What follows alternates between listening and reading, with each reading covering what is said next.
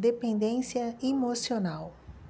É a recusa em aceitar emocionalmente o papel de adulto independente e atribuir essa qualidade a outra pessoa.